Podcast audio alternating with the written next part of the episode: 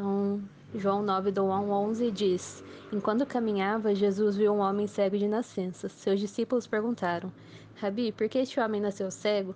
Foi por causa de seus próprios pecados ou do pecado de seus pais? E Jesus respondeu: Nenhuma coisa nem outra. Isso aconteceu para que o poder de Deus se manifestasse nele. E devemos cumprir logo as tarefas que nos foram dadas, porque é aquele que me enviou, por aquele que me enviou. A noite se aproxima, quando ninguém pode trabalhar, mas enquanto estou aqui no mundo, eu sou a luz do mundo. Depois de dizer isso, Jesus cuspiu no chão, misturou a terra com saliva e aplicou-a nos olhos do cego. Em seguida disse: Vá lavar-se no tanque de Siloé, que significava enviado. O homem foi, lavou-se e voltou enxergando. Seus vizinhos e outros que o conheciam como mendigo começaram a perguntar: Não é este homem que costumava ficar sentado pedindo esmolas? Alguns diziam que sim, outros diziam: Não, apenas se parece com ele. O mendigo, porém, insistia: Sim, sou eu mesmo. Quem curou você? perguntavam eles. O que aconteceu? E ele respondeu: O homem chamado Jesus misturou terra com saliva, colocou em meus olhos e disse: Vá lavar no tanque de Siloé. E eu fui e me lavei e agora posso ver. Então, aqui nesse versículo é narrado a cura de um cego de nascença, de um cara que cresceu com religiosos basicamente apontando para ele porque se ele nasceu cego é porque ele pegou, ele pecou dentro da barriga da mãe dele, ou os pais dele pecaram, e essa era a condenação de Deus sobre ele. Mas isso não era verdade. Então, nesse versículo, a gente pode ver Jesus, o cara mais incrível ever, andando em direção ao cara que se sentiu um nada, porque ele passou a vida toda ouvindo mentiras sobre ele. E o Jesus, que é a luz do mundo, chegou nele para tirar ele dessa escuridão.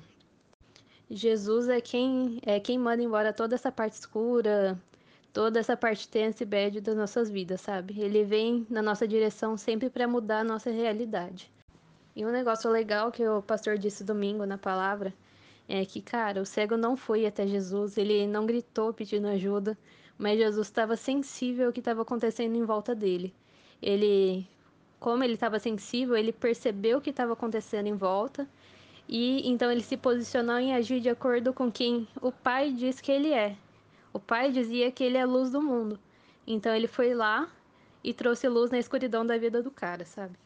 E o que eu tirei dessa palavra de domingo é claro que foi algo sobre identidade, como sempre, né?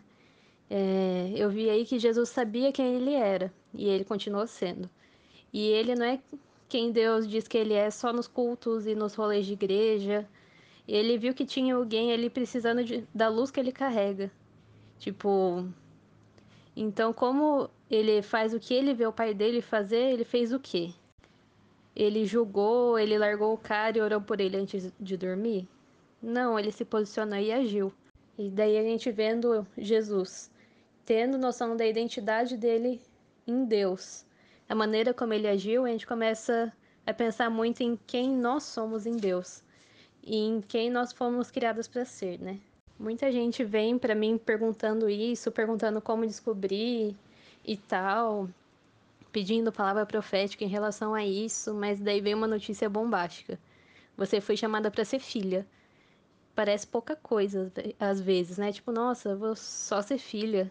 Mas daí você vai lá aprender a confiar no seu pai, a descansar no colo do seu pai, a deixar o pai cuidar de tudo para você. Não é tão simples assim. Então, aprender a ser filha é um processo.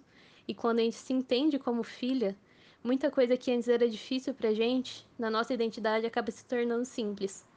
Porque é todo um reflexo do fato de nós sermos filhas de Deus. Daí vem a pergunta: e o meu propósito? O seu propósito é revelar o coração do seu pai aos filhos. Tipo o que Jesus fez com o cego. Você entendeu que você é filha de Deus. E como você entende, quando você entende que você é filha, você começa a conhecer o seu pai, você começa a conhecer o caráter dele, conhecer o coração dele. E você vê que o seu pai é um pai tão bom, e você percebe que tem tantos filhos aí que estão perdendo de conhecer o coração desse pai, que o seu coração queima por apresentar o seu pai aos seus irmãos, a esses filhos. E esse é o propósito. E daí, com certeza, vem aquelas perguntas de: ai, mas o meu chamado não é, sei lá, escrever, pintar, cantar, pregar. Não, isso são ferramentas que Deus te deu para cumprir o chamado de revelar o coração do Pai para os filhos. E eu vou dar um exemplo aqui, tipo, o meu exemplo aqui. Eu me entendo como filha de Deus, chamado. Então eu revelo o coração do meu pai, propósito, através da escrita, da pintura, do aconselhamento. E esses são dons e talentos que Deus me deu para que eu possa revelar o coração do meu pai aos filhos. E isso é algo que nem eu nem tinha escrito aqui antes, mas eu assisti a live de, de uma amiga minha lá do Shores, da Mária, no Garotas Peregrinas, e ela falou um negócio muito legal, que às vezes a gente fica tentando entender os nossos dons e talentos e tal, nosso propósito, nosso chamado.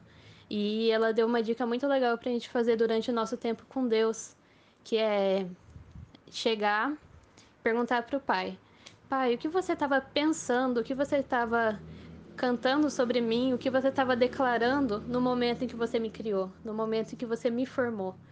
Porque ele vai começar a te mostrar tudo que estava no coração dele enquanto ele te criava, antes de você nascer. E isso vai te dar um entendimento muito legal sobre quem você é nele, sobre a maneira como ele te vê. Então, o que eu tenho entendido é que é tempo de nós, como filhas, revelarmos o coração do nosso Pai sobre essa geração, sabe?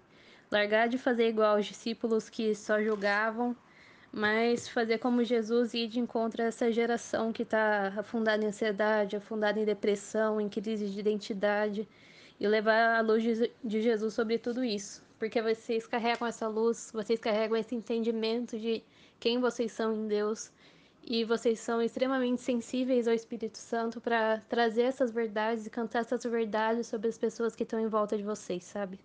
Então eu queria orar por vocês para que o Pai possa continuar ministrando o coração de vocês em relação à identidade, ao propósito que Ele colocou na vida de vocês, que vocês possam ter não só entendimento, mas a revelação de que vocês são filhas e de que vocês estão aqui para revelar o coração do Pai aos filhos. Declaro entendimento sobre e revelação sobre o que o Pai colocou para vocês, o que o Pai deu para vocês de dons e talentos, estratégia de como usar isso para revelar o coração do Pai, ousadia, que todo medo de aparecer, de que às vezes a gente tem medo de começar a usar esses dons e talentos e a gente acha que a gente vai estar se mostrando demais ou que a gente, o povo vai achar que a gente está se achando alguma coisa assim, mas quando a gente começa a usar esses dons e talentos para revelar o coração do Pai, a gente foca os olhos nele. Então não tem perigo de a gente colocar o nosso coração no lugar errado. Porque a gente está simplesmente revelando o coração do Pai aos filhos. Então que esse medo de colocar o coração no lugar errado vá embora e que os seus olhos possam estar totalmente fixos nos olhos dele, que o teu coração possa estar totalmente focado no coração do Pai. Em nome de Jesus.